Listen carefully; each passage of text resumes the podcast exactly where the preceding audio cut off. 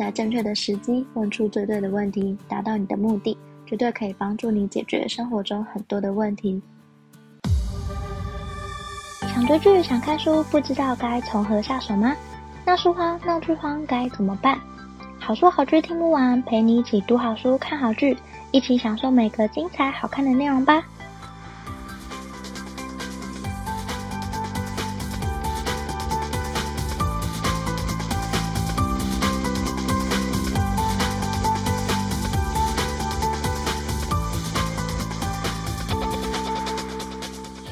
收听好书好剧听不完，陪你一起读好书、看好剧。大家好，我是 Jenny。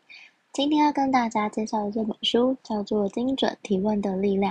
其实自从看了第十九集介绍的《创意提问力》这本书之后，我就一直对问对问题这个主题非常好奇。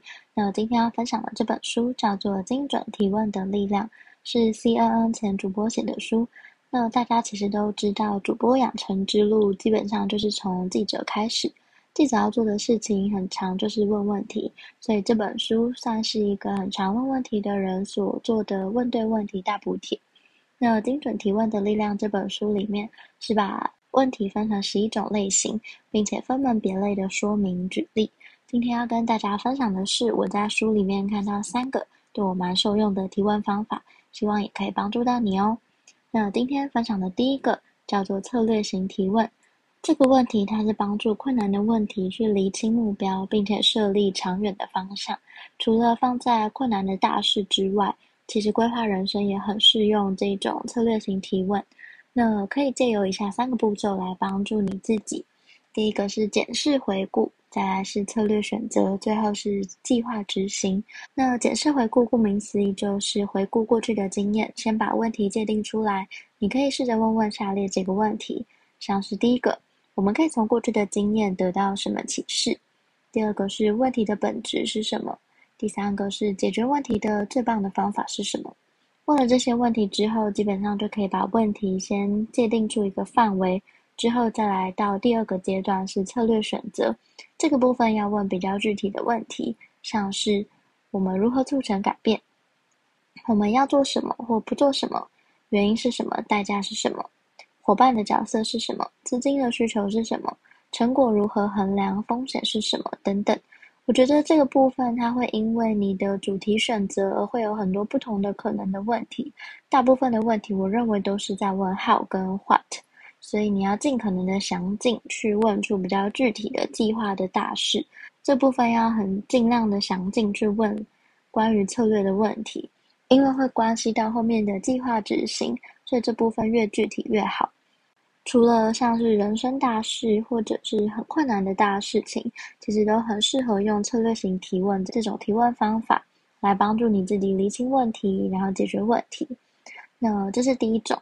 那第二种提问方式叫做同理型的提问。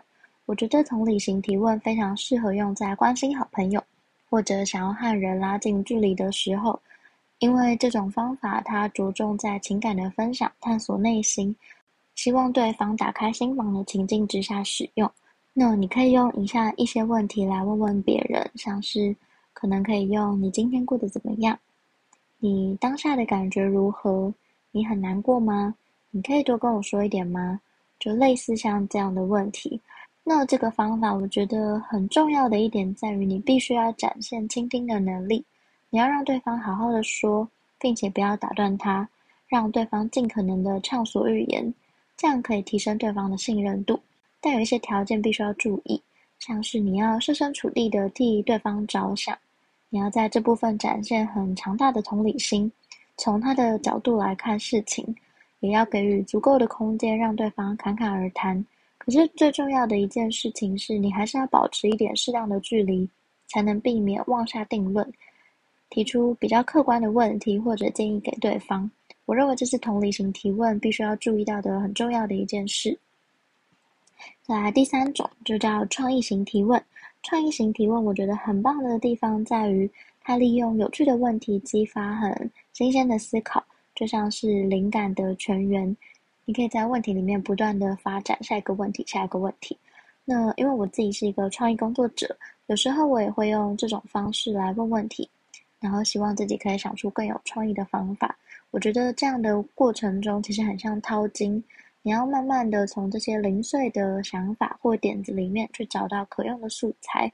我觉得这对一个创意的工作者来说是非常好用的一种工作技巧。我会先问一些很夸张的问题，再从里面慢慢挖掘我想要的东西。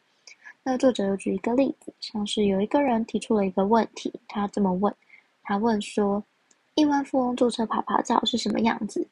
从这个问题开始，不断的往下挖掘、延展，最后这个人创办了 Uber 这个 App。所以我们可以从这里了解到，创意提问它是一种非常棒的脑力激荡。你可以把脑中的各种想法串起来，也许你会想到可以改变世界的超级赞的方法。那创意型提问可以先提出很多天马行空的问题，我觉得很适合用“如果”来开头。例如，如果怎么样怎么样怎么样，那会发生什么事情？那我觉得有一个职业的人非常适合用创意型提问来完成工作，这个职业叫编剧。有一个好莱坞的知名编剧，他会不断的问底下团队的人问说，他会用如果来问问题，像是如果主角晚三分钟到，那现场会发生什么事？例如像这样子，去激发底下那个团队的人想到更棒的脚本的方向。那最后我想要提到书里面有一个非常感人的故事。这是一个旧金山市长的故事。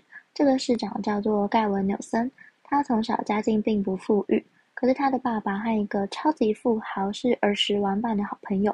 那纽森跟这个富豪的小孩其实也是好朋友，所以他从小其实就体验过很多有钱人的生活，像是他搭过私人飞机啊，参加过非常厉害的派对啊等等的。他常常跟大人物往来，同时他也非常关心社会里面的小人物。像他这样子的人，在政治的路上跟其他人是非常的不同的。那他的办公桌上，我觉得写了一句非常感人的话。他问自己说：“如果绝对不会输，那你会怎么做？”这句话我也想要送给我自己。我认为在人生的路上，时时警惕自己很重要。所以，如果绝不会输，我会怎么做？那这句话我也想要当做今天节目的结尾，也想要当做今天的问题来问大家：如果绝不会输，那你会怎么做？如果你愿意的话，当然非常欢迎分享，让我知道。不管是留下你的评论、粉丝专业或 IG 资讯，甚至寄信给我都很欢迎。今天介绍的精准提问的力量，书里面把问题分成十一种类，然后分享了使用的时机和技巧。我认为里面提出了很多问题的使用情境，你可以多多练习，利用书里面的方法，在正确的时机问出最对的问题，达到你的目的。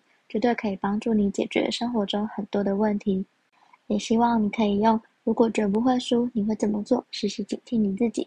这句话，这句话我想要送给我自己，也想要送给听到这里的你。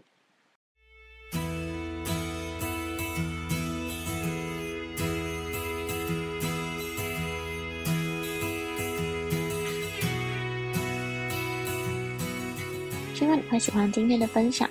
也欢迎多多帮我分享给你可能喜欢的朋友。如果你正在收听这一集，欢迎截图分享到你的脸书或 IG Story，并 tag 好书好剧听不完 IG 账号。喜欢的话，也欢迎在 Apple Podcast 给我五颗星好评，并且按下订阅，就不会错过每次更新的最新节目喽。如果任何想对我说、想跟我分享，甚至想推荐我的好书好剧，都欢迎写下评论让我知道。